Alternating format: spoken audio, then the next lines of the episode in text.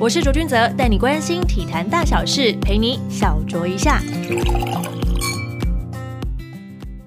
欢迎收听小酌一下，我是卓卓。这集继续为大家访问到是北京冬季奥运的中华队选手何炳瑞，炳瑞你好。嗯，主持人好，大家好。瑞。刚刚在我们一开始的时候，我有跟他说，毕竟他在国外念书这么多年，是不是可以来一段就是德文的自我介绍呢？哦，好，那 嗯，Ich bin der Ray, ich bin der äh, taiwanesische Skifahrer, ich bereit für 2022 Olympische Spiele in Peking und ich will mein Bestes geben. Danke。哇塞，很溜，很溜。 而且你瑞今年其实才二十二岁而已，已经是台湾三十年来第一位就是获得冬季奥运高山滑雪参赛门票的选手了。我们来谈谈这一段就是获选参赛的资格好了。我记得好像是去年十一月中旬的时候确认这件事情，对吧？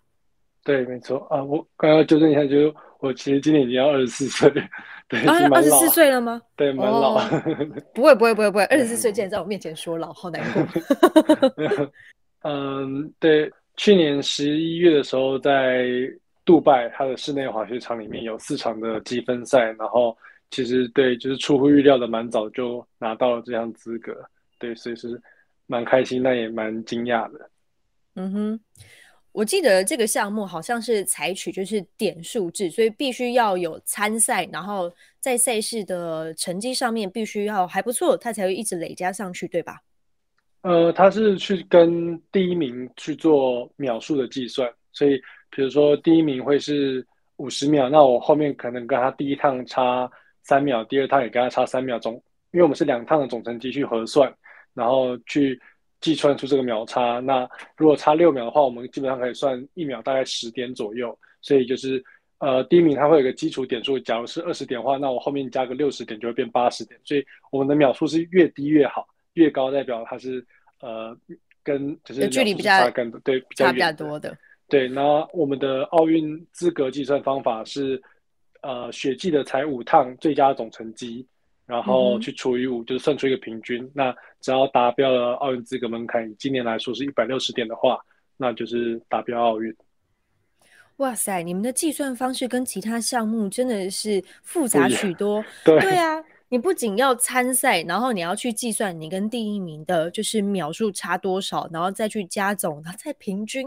对，你们这是个 怎么那么复杂？因为它主要还是有一个就是官官方的系统，它会去做测试，只要把成绩，他们成绩比赛完就登录上去，那你其实就会看得到自己的秒数。但我们选手在在看的时候，其实，在比完第一趟的时候，我们可以看到我们跟第一名差几秒，我们就可以大概先去算一下，说哦，这这场比赛。的程度跟秒差大概都会在哪里？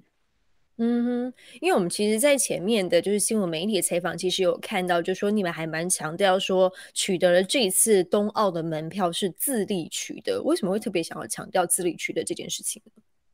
呃，应该应该这样讲，就是其实我不太确定是他们是怎么写的，但是呃，台湾会三十年来没有冬奥选手，其实是主要的原因，算是因为三十年前是还不需还不需要。Qualify 这个东西就是还不需要所谓的资格，是只要他们会国家会特会直接配给国家名额，那国家就可以直接派选手去参赛。那三从三十年前一九二一九九二最后一次之后，就开始有设立了这个门槛，所以后面选手就有一段一一长段时间没有办法去去参加到奥运。那呃，今年就是第一次争取到了这个资格，那就是蛮开心的。嗯哼，等于是公平竞争的时代之后的第一人。对，就是对，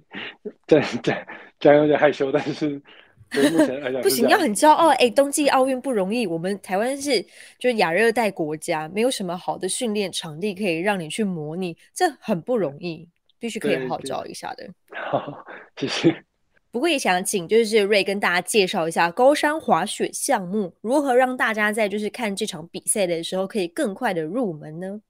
嗯，在我们高山滑雪项目其实有五大项目，它分别有滑降，那还有超级大渠道跟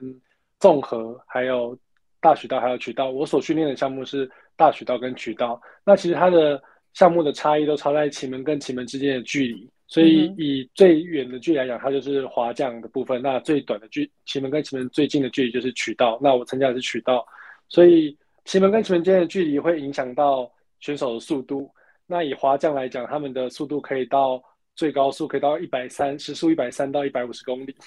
对，然后好快呀！奇门几乎呃在设置方面，他们几乎没有什么呃太多的过弯，他们是直接就是从山顶就是算是插沿着呃坡道，就是往一路往下插，它就是等于从山顶以最快的速度冲到山脚。那渠道的部分，我们是会挑雪场的，就是坡度的坡道的一半，然后来做奇门的设置，可能会设。到差不多六十根奇门左右，那就必须要从出发台那以最快的方式过完所设置的奇门的所限定所限制的路径，然后到达终点，然后计算秒数这样。这因为我们看过，就是那个就是渠道的比赛，你必须反应要超级无敌快的，所以对这项目的选手应该大部分都没有近视吧？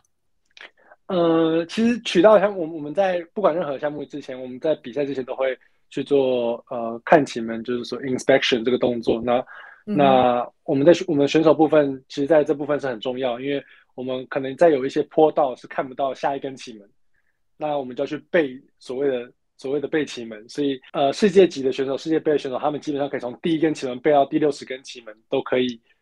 就是把整个情境模拟下来。那我们选手做到做的就是从第一根背到最后一根。那在终点的时候，我们就会。很多选手就开始闭眼冥想，然后就直接用模拟、用手模拟的方式，那就把整趟前门先划过一遍。所以对记忆来记忆力来说，也是一个蛮大的考验。从一背到六十，我的天哪！你等于是自己训练到后来，或者是比赛到后来，有一种像是直觉反应的概念，对吧？对，其实呃，有一个蛮经典的例子，是一个呃，奥地利的。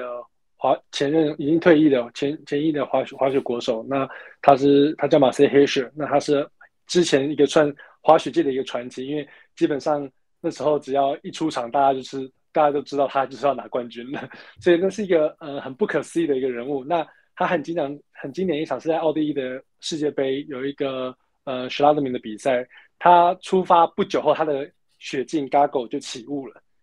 所以其实基本上那时候因为我们奇门很。以小雪来讲，它很它很细，它它不像大雪是有布的，它就是一根一根一根起门，所以起雾其实影响非常非常大。结果他在第一趟比完的时候，他才跟第一名差距缩短很，就是比大家想象中缩短很多，才一两秒左右。那他在第二趟的时候就逆转，然后拿到了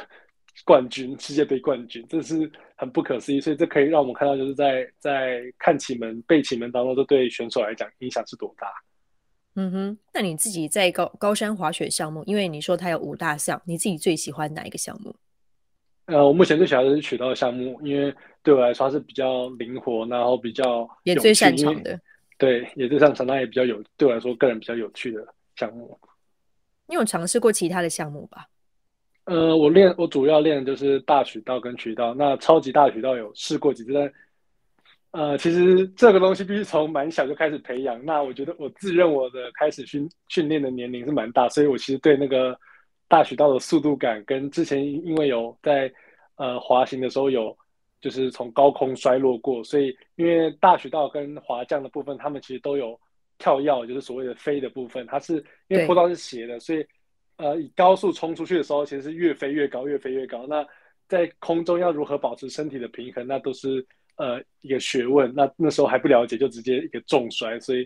其实 是有阴影的。所以在大学道部分，超级大学道后面就没有去做尝试。第一次摔下来就发现我不适合在天空飞，对，我是，觉得我还是乖乖的待在雪道上面就好了。哦吼，那我们知道说会喜欢上就是滑雪这项运动，其实跟家里的背景一定有一些关系，因为毕竟在台湾其实没有很常会见到雪这件事情，所以何爸就非常喜欢滑雪，而且他是不是还考上了教练证照啊？呃，对他其实是他教练国家级教练已经是蛮久之前就拿到了，就是因为他大学是在明治大学就读，那所以他就是接触对日本接触了滑雪这项运动，那。我们从小的家庭旅游就是去呃日本玩雪，那直到国小之后，他就办了一个青少年训练营，所以就一路走到现在。哦，所以爸爸也是就是误人子弟不浅，误人自己的儿子没有啦，因为别人在四岁在读幼稚园的时候，你已经在滑雪场里面玩耍了。不过你在国中毕业之后，你是自己就前往了奥地利，就报考这个滑雪的学校。你那个时候就有想过要把滑雪这件事情当做是未来职业了吗？还是你只是单纯觉得说你想要出国去念书呢？呃，其实当时是蛮单纯，是不想要在台湾念书，就是为什么？因为对台湾的呃，我不知道，可能我就是比较好动一点，我不太适合就是坐在那边，那老师写什么我就照着抄什么，所以就一整天就是八个小时的课程，很累是吧？对，所以然后爸爸也就是也没有到特别喜欢这种教育方式，那因为他也是有受呃日日志教育，所以他就觉得说送去国外可以去。可能可以看看不一样的方法，这样子。那加上我本身也喜欢滑雪，那有这个呃学滑雪跟学校做结合的这这种呃模式的话，那他觉得我可以去尝试看看。嗯，因为其实我刚刚有一直强调的说，我们是位在亚热带国家，其实很难去接触到这些冬季运动。现在有比较好一点，是因为有一些滑雪学校，它可能是有办一些室内的场地呀等等。可是其实这还是跟从小就。接触这些就滑雪的好手们相比，起步还是会慢许多。那你想要进入到滑雪学校是非常竞争的一件事情。我记得那间学校应该只有你一位 台湾人吧，在你那个时候就读的时候，所以你的语言你要从零开始学习，然后课业上面一定跟台湾有非常非常大的不同。谈一下这段经历吧。啊，这段经历其实蛮。真的是很长，那中间有很多就是很坎坷是吗？对，很坎很坎坷。有没有觉得自己当初的决定很天真？有有有，当时其实其实现在回想起来会觉得哇，当初怎么就是初生之犊不畏虎就敢这样，勇气可嘉。对，真的现在回想起来真的蛮蛮不可思议的。那呃，其实要说在台湾从四岁开始听起来就是很小就开始训练，但其实说真的跟他们。国外不管是欧洲，或是以日本来讲，日本、韩国来讲，其实都已经非常晚，或者是说，呃，我我们因为毕竟这种寒假的时候可以出去，所以一年的滑雪时间大概也就只有两三周。那他们从两岁、三岁开始，一年的滑雪就是呃半年甚至一整年，他们有些地方都可以全年滑雪。所以，其实，在呃滑雪技巧方面的部实力部分，很明显就已经可以先预想到这部分的落差。那德文其实我在去。欧洲之前，我只有在台湾的一些德文补习班大概补了两个月，可以说是像是只会英文的 Thank you 或 You're welcome，就 How are you 这样子，对，我就 我就我就飞了，对，所以其实前面这一段都都是都是蛮蛮，现在回想起来都是能办到走到后面这一步，已经是很不可思议的。那到呃他们的学校部分其实是需要考试入学，就是他们是考数科的。所以其实我前两年算是前两个雪季，我都是在奥地利的训练中心就读。因为我第一年的时候去训练完之后，呃，并没有考上学校。那第二年训练结束之后才考进。所以其实本身去的时间已经晚了，然后再加上又拖了这两年，其实我跟同班学同班同学的呃年龄差距就很大。所以这些呃加总起来，就会变得实力不如人家，滑雪实力不如人家。课业跟不上人家，然后普通沟通有问题，年纪又比别人大，所以其实在这过程中是完全没有任何的成就感，应该说就是满满的挫折感，一直就是走到呃学校去，对，走到现在没错。所以现在回想起来，是真的觉得 怎么会做这个决定？对啊。听你这样子一说，会觉得这一路就是充满充满了那种挫败感，然后没有什么太有成就感的时时间点。可是怎 怎怎么坚持到现在的？总有一个理由吧。这么喜欢滑雪这件事情，就是呃喜欢滑雪，那也想要学习他们的呃比较系统性的训练。毕竟，因为其实我会一开始会去欧。一开始会去奥地利这个选择，是因为呃，日本有一位选手的选手朋友，他也是要前往奥地利，所以可以看到呃，日本他们这么在以亚洲来讲，滑滑雪顶尖的强国都要把自己的选手送到欧洲，就可以知道呃，欧洲的体系跟亚洲还是有一个明显的进步，所以那时候就选择过去。那到了之后，其实一直坚持，就是因为我妈妈在一开始出发前之前就告诉我说，做做这个决定，她她还可以有点半赌气跟我讲说，你就不要哭着回来。所以其实是一个可以说家人的支持，也可以说家人一开始的就是那种呃威胁。挑衅对威胁，就说 挑衅，就就会想证明自己，说哦，我我绝对不会哭着回来这样子。所以再加上喜欢滑雪，所以就一一直支撑自己走到现在。那你在打电话回家，就是跟家人报平安的时候，有没有在电话那一头也是默默的流下眼泪，然后跟妈妈说我没有哭？有没有这样的状况？嗯，没有没有打电话的时候哭，因为就是要在面家人面前就是要讲自己就是很很 OK，过得很好这样子。那自己私底下，因为其实很前面讲的那些挫折感，再加上这这些东西，其实很孤单，就是要一个人去承受这些所有东西。那又可以看，因为我们我住的是学生宿舍，那普普通时候，大家周末的时候，其他同学就会全部都回家，就会搭火车回各自的家。那周末在礼拜天再回来，然后星期一继续课业。我就是一个人待在学生宿舍，然后就是孤零零在一栋建筑物里面，就会。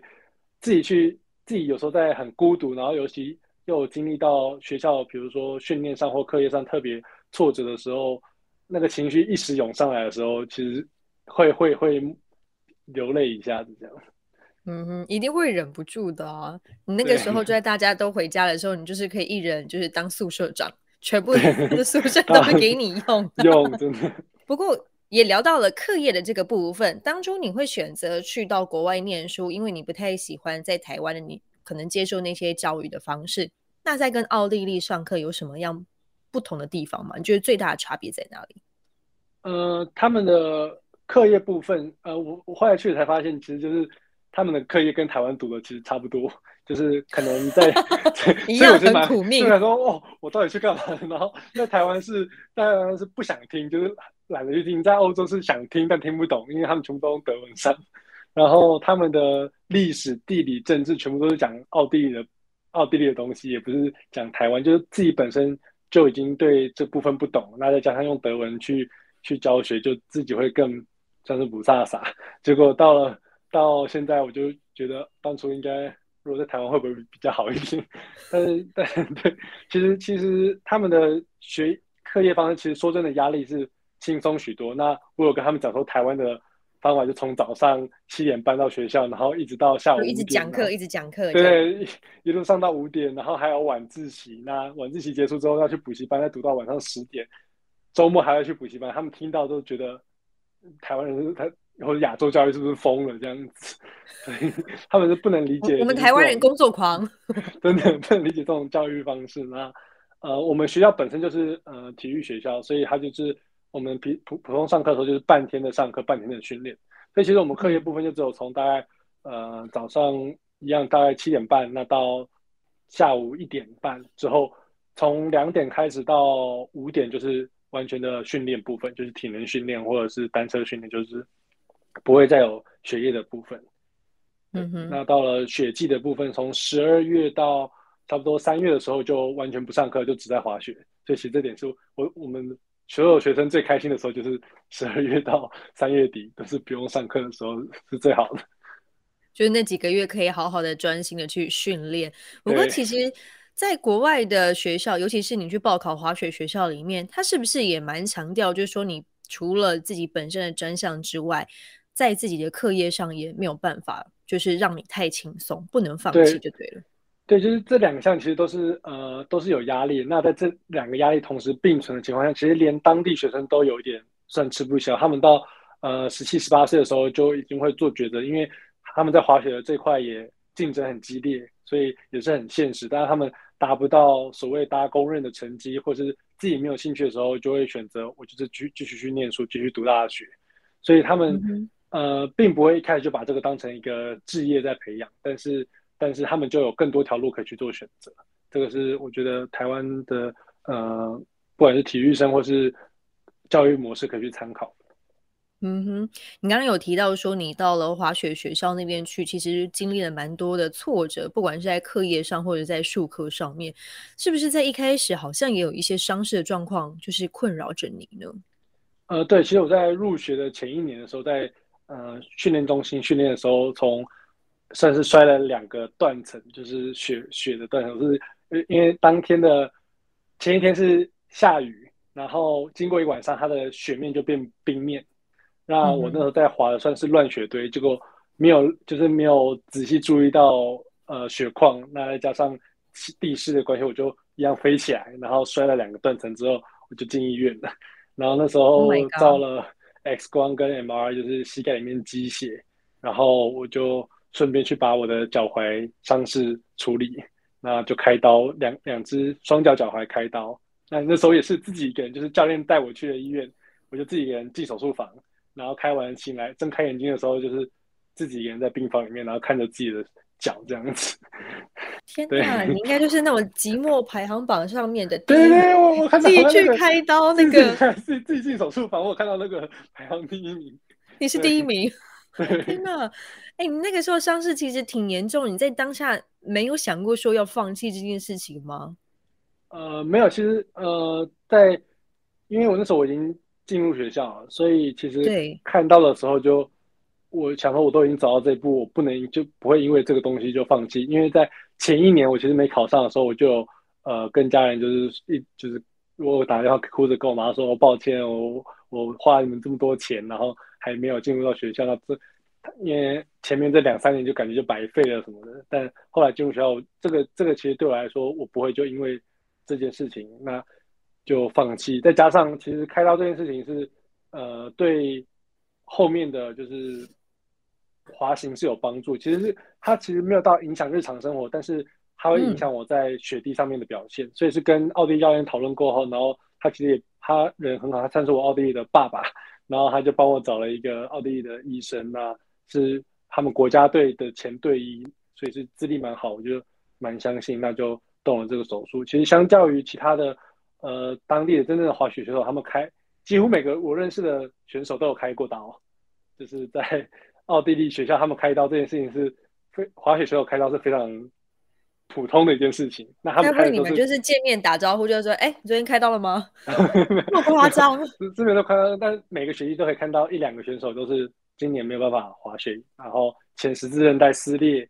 断裂，然后就要去开刀。那下一个学期再重返赛场。所以这其实我的我的其实相对来讲，对他们其实没有到那么严重。对，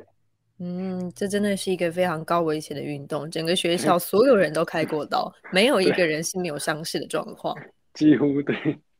嗯哼，除了就是伤势的这个状况之外，你现在在我们二零二零年开始就碰到疫情，所以你就决定要回来台湾了嘛？有一段时间是没有办法接触雪的，那你怎么样维持训练呢？呃，其实。对，这是很现实部分，就是在雪地，我们就真的没有这个情况，所以我们只能就我们去去的做的训练着手。那有跟滑雪协会讨论，那我们的理事长呃林林理事长他也是很很帮忙，那就是安排了健身房赞助健身房，让我们去跟体能训练师做配合，所以在训练这部分是比较没有后顾之忧。那我也可以去跟呃另外李文英女选李文英选手，她的她她爸爸有开一间。呃，滑雪模拟器的部分，那我也是可以去做那边做。呃，虽然没有到真的雪雪场上那么的呃那么的百分之百相似，但是可以去做一些模拟的状况。所以在最有限的条件下，我们就可以去做到最极致的训练。嗯哼，在这样的情况之下，你还有在想过说要再去国外去雪地上去做训练吗？呃，有，其实，在二零二零到二零二一那个雪季，其实是有，就是有去想过说要再出国，可是那时候在跟协会做讨论的时候，疫情实在是欧洲的疫情实在是加剧的更深，所以我们其实讨论了蛮久，有可能将近一个月，那也四处联系了日本雪场，然后欧洲的教练，但最后就是大家共共识讨论出来，就是因为当初的疫情没有像欧米克现在这么的。呃，可能快痊愈，或是没有什么后面的影响，当时可能会造成肺部纤维化或者什么。其实对不管是运动员或是普通常人来讲，这是一个影响一辈子的事情。所以，所以后来就决定一个，嗯，吃饮保泰，还是保持健康的呃身心。那今年就是继续待在台湾这样。嗯嗯哼，你刚刚一直提到就是滑雪协会的部分，其实，在你嗯可能四岁开始接触到滑雪，到你出国这段期间，滑雪协会有给你提供任何资源吗？以及你现在的状况之下，尤其你已经拿到这个冬奥的门票，在这个过程当中，滑雪协会又给了你哪些帮助呢？呃，其实，在开始比呃积分赛，也就是十六岁开始之后，其实积分赛他们是我们作为选手，其实是。然后协会指派的一些比赛，我们都是可以去做金呃金额报销的部分。那其实因为那时候我人在国外，所以我在我在这部分其实并没有呃那么大的需求，就是因为国外的部分我是都是跟着学校的团体走，所以但但是当初会呃会进学校，其实是当时的理事长他有呃介绍，所以才会跟奥地利滑雪联盟接洽上，所以才能对，所以才在训练中心部分，其实一开始是滑雪协会的。联络，那后面到后面单独，尤其今去年、今年开始离开学校之后的训练，都是协会的补助这样子，所以在这部分其实蛮感谢协会。嗯哼，算是非常大力支持你去取得就是冬季奥运的门票这样子。对资格，其对其实还没有到奥运的时候，在比积分赛的时候，或是呃世界锦标赛那时候，其实不管是协会还是呃奥会体育署，他们都是蛮大力的支持。嗯，那你去过这么多的国家，去过那么多的就是雪场，有没有印象最深刻或者是最具有挑战性的？呃，印象最深刻的，其实这这其实这些雪场都太多，但印象最深刻的可能就是我最常会去的，就是呃奥地利的 San Christoph 滑雪场跟日本的野泽温泉，这其实这两个是我最熟悉也最有故乡的感觉的。那具有挑战性，可以就可以讲成可以讲说是呃难度比较高的，其实。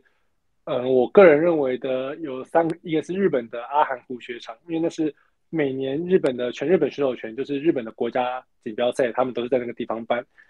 嗯，我们我们选手其实，在滑的时候不叫滑雪，叫做滑冰，因为我们会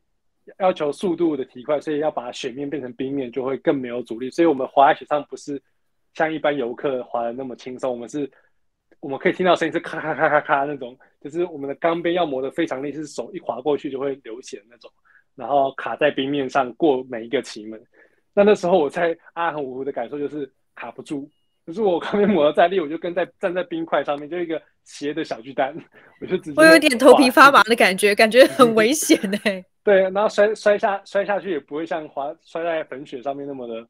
就是舒服，它是摔下去跟摔在柏油路上面一样，所以。其实那时候在卡不卡不住，然后加上摔下去很痛的情况下，其实呃阿寒湖雪场对我来说是一个蛮蛮印象深刻的。那感觉有种上刀山的感觉。对，就是上一个冰山的感觉，就是冰面。嗯。那在其他欧洲的可能就是呃意大利跟瑞士，意大利的巴蒂法萨雪场跟瑞士的 DaVos，，他们两个都是办青少年世界锦标赛的地方。那那个坡度是我应该算目前经历到算最陡的，就是站在出发台的时候，对，因为我们出发台本身设设置的时候就已经算是有一个很大的角度了，那它的出发一出去就是更陡，就是几乎就是 看下去要九十度了吗？应该没有没有都没有到那么夸张，都不会真的到九十度，但是从上面站上去的视觉体验就是很震撼呐，就是站在出发台会蛮蛮紧张的，所以。对，印象蛮深刻。那速度也是很快，对。嗯哼，所以当滑雪选手还有一个要点就是你不可以有惧高症。呃，对，应该惧高症其实应该每个人都有，但是对，光坐缆车的时候，可能就有些人就没有办法接受，因为我们坐屁股已经有点痒痒的时候，怎么这么高？对，所以对我们来说，就是在比赛台上面才会有那种真正的感觉。嗯哼，那你觉得第一名最难的是哪一个？第一名最难的应该是，呃，瑞士的达沃斯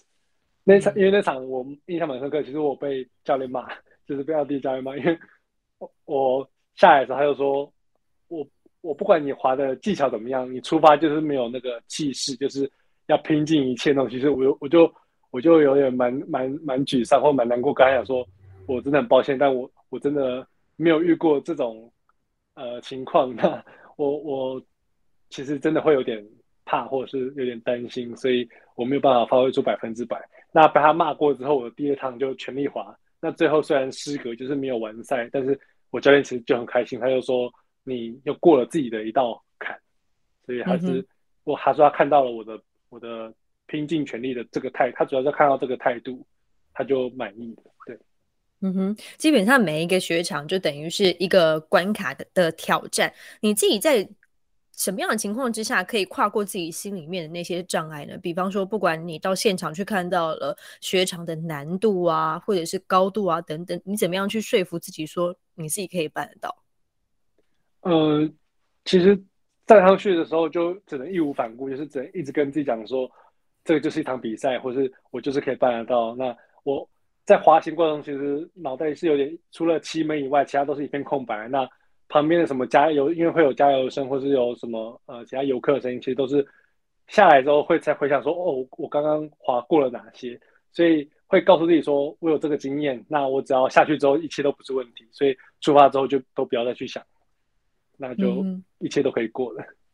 嗯经过那么多场的比赛，然后其实，在平昌冬奥的时候，你也有想要尝试，但就以些微的差距没有就是入选。但这一次呢，北京冬奥终于终于入选，在那个入选当下的心情，你还记得吗？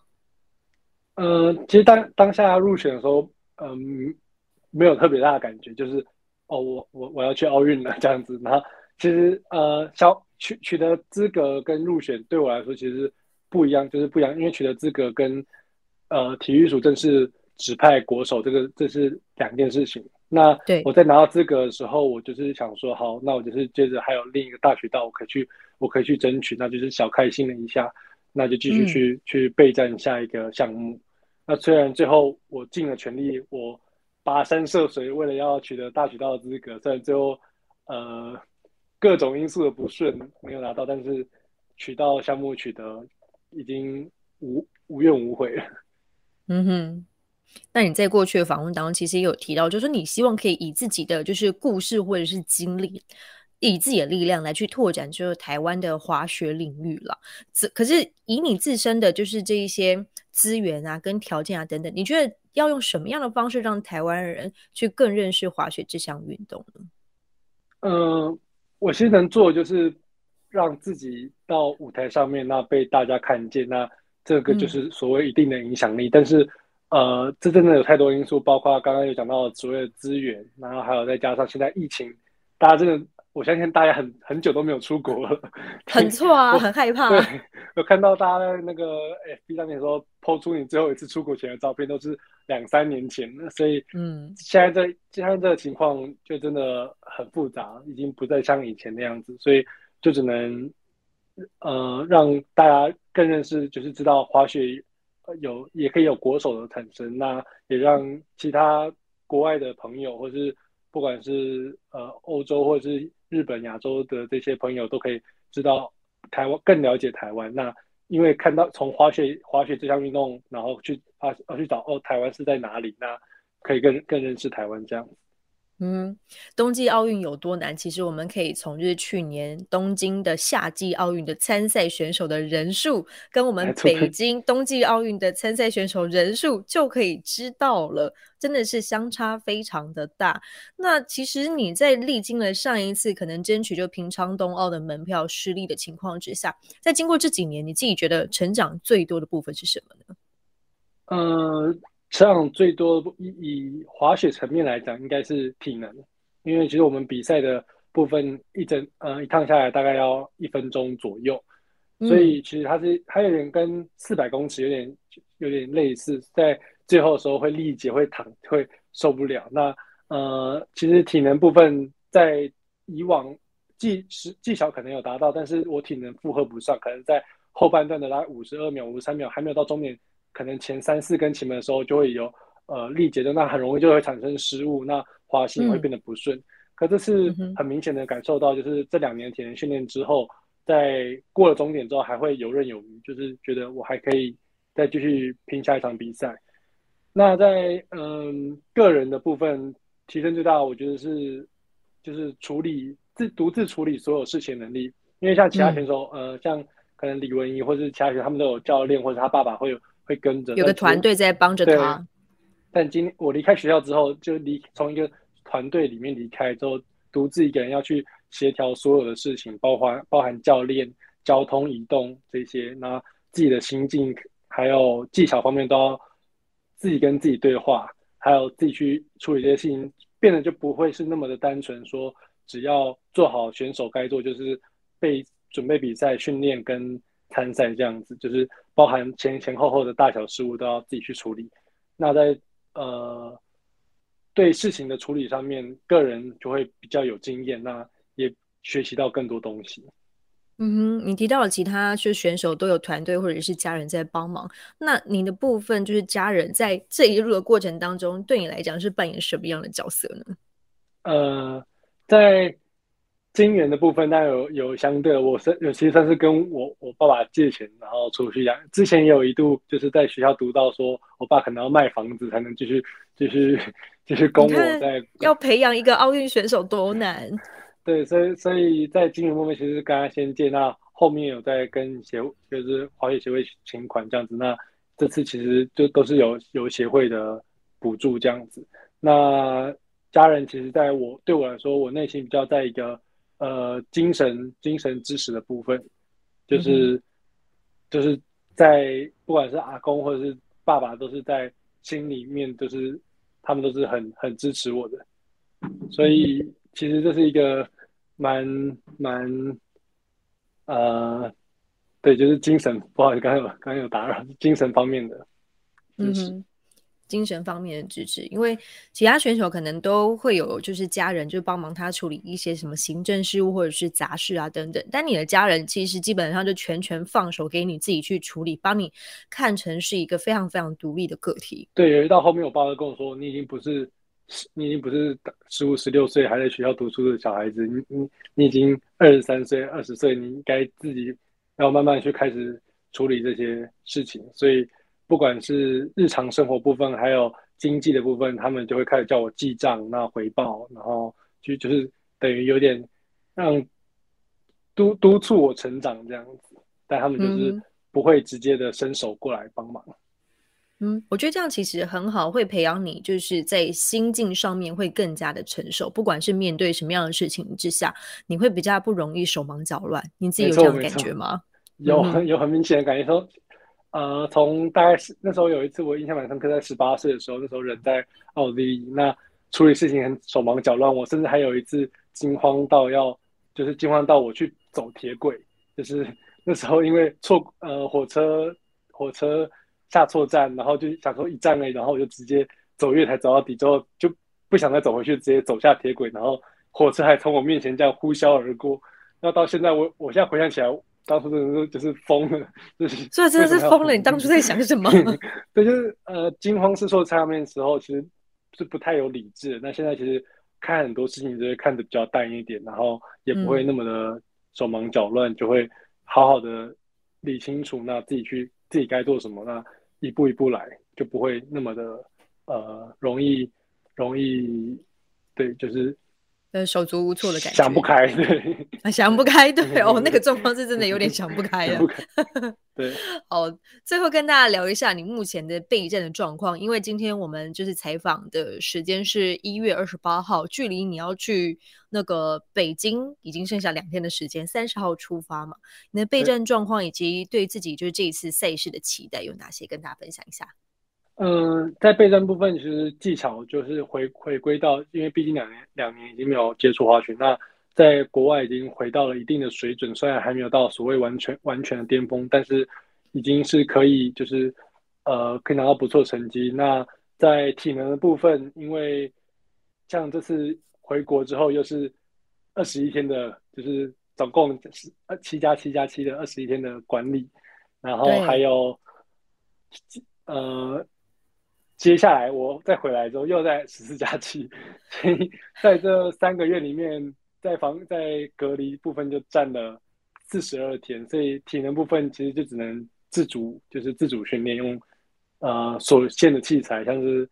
自身体重或者是稍微一些哑铃、弹力带去做训练，所以体能部分略微有所降，但是相信还可以在接下来的时间再提升回来。那备胎状况大概就是这样，所以在呃期许的部分，呃。我我每我其实到后半段的时候，我会我发现自己不太适合给自己设设期许，因为就会哦不不太适合立 flag 的那种。对对对对对，没错，会会紧张，然后就会滑行，就会肌肉僵硬，所以就甚至还就是在比赛情况下拿发挥不出原本训练的水准。这个问题其实，在欧洲的时候，教练就讲说，你明明训练的时候就是可以拿到很好的成绩、很好的点数，为什么你在比赛的时候？滑的像一个初学者一样，对，所以在哇塞，那差很多哦。对，所以在比赛时候，就到现在就开始尽量不给自己去设目标，就是呃尽全力去滑行，要当成训练。所以就是，因为毕竟奥运这个是世界的运动殿堂，是所有运动员的梦想，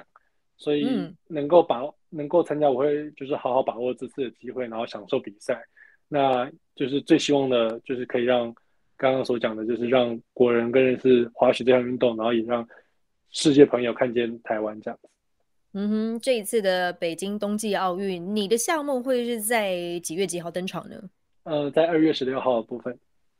我的这取道项目。对，嗯哼，我们这一集播出的时候啊，其实北京冬奥两天之后就要开始了，所以也欢迎大家透过艾尔达来关注我们台湾选手在冬奥的表现。这个不是艾尔达的叶配，而是真的只有艾尔达愿意砸钱转播台湾较少关注的冬季奥运啦。对，也希望大家如果有兴趣的话呢，可以看一下我们的艾尔达的转播。也要祝福我们的瑞呢一切顺利。虽然你不想立 flag，但是我觉得你的 flag 就是要健康完赛。OK，OK，好，谢谢。这样非常开心呢，访问到瑞来到我们的小桌一下，谢谢你，谢谢，谢谢，谢谢大家。一切顺利啦！我们要下次见了，拜拜。好，拜拜。